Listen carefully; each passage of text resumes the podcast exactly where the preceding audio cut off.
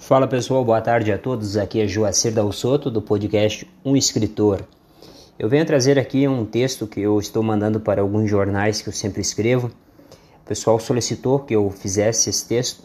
Eu ressalto que o texto tem um caráter de ambiguidade diante do tema proposto, mas a versão dele é um objetivo, ela objetiva a reflexão. Então, eu vou trazer aqui o título do texto é Uma versão sobre o confronto entre Rússia e Ucrânia.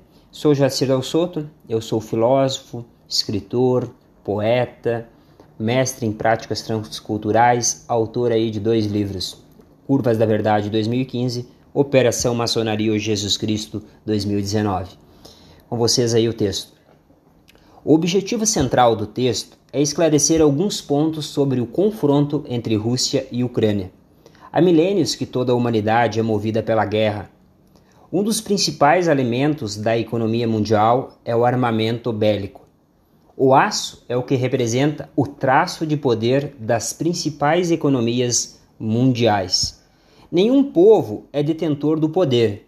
O que acontece é que alguns governos proporcionam mais benefícios para alguns povos.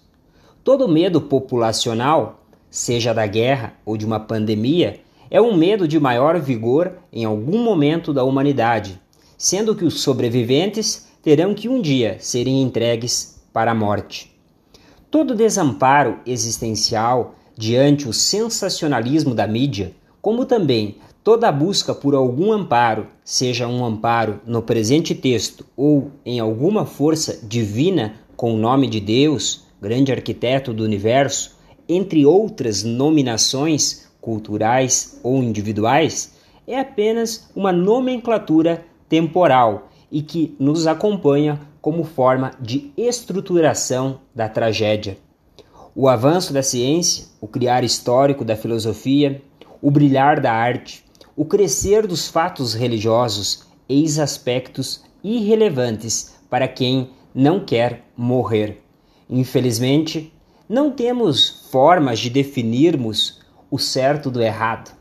Toda a rel relatividade sistêmica de uma guerra é consideravelmente um fato de poder. O poder move o ser humano. O poder mata e protege. O poder do discurso não é mais forte que o poder da arma que retira uma vida ou uma guerra que retira toda a dignidade humana. Evidentemente que seria mais fácil formarmos um exército de paz, mas para estabelecimento da paz seria preciso formar um exército com armas. Exigir que os Estados Unidos, que Inglaterra, França ou até que movimentos associativos do poder mundial possam intervir no confronto, confronto entre Rússia e Ucrânia é no mínimo tolice. Existem questões regionais e culturais que não permitem que Rússia possa ouvir os apelos de ucranianos ou da população mundial. O lado mais fraco de uma guerra é lamentavelmente o que mais pedirá socorro e dirá que o sangue precisa parar de correr. Toda guerra contemporânea era tida como cirúrgica Chegou o momento de mostrar ao povo que não temos uma guerra cirúrgica. O que está acontecendo é uma guerra que massacra, uma guerra enaltecida pelos governos que detêm o poder da mídia e pela própria mídia independente ao ponto de criar suas versões privadas sobre os fatos.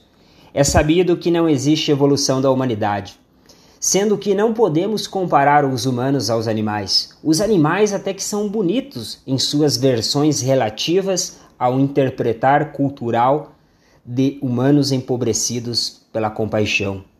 É chegado o dia do filho do homem saber que o seu pai, passado, não ensinou nada. Os instintos são mais fortes que o homem. O massacre da Rússia contra a Ucrânia vai ser apenas uma lógica da guerra o que acontece não são fatores amorosos que possam romantizar uma saída pacífica da guerra. Toda guerra trará seus danos, sendo que o fim da guerra terá uma lógica nuclear, caso toda guerra local deixe de ser cirúrgica ao nível da reação dos aliados que dizem defender o planeta Terra da catástrofe nuclear, existem dois lados da guerra: o lado fraco e o lado forte. Torcer para um dos lados é ter posicionamento de sangue. O ser humano vive do sangue. Ser indiferente é morrer sem lutar. Torcer pela Rússia é o melhor jeito de ficar no lado certo para que não tenhamos uma guerra nuclear.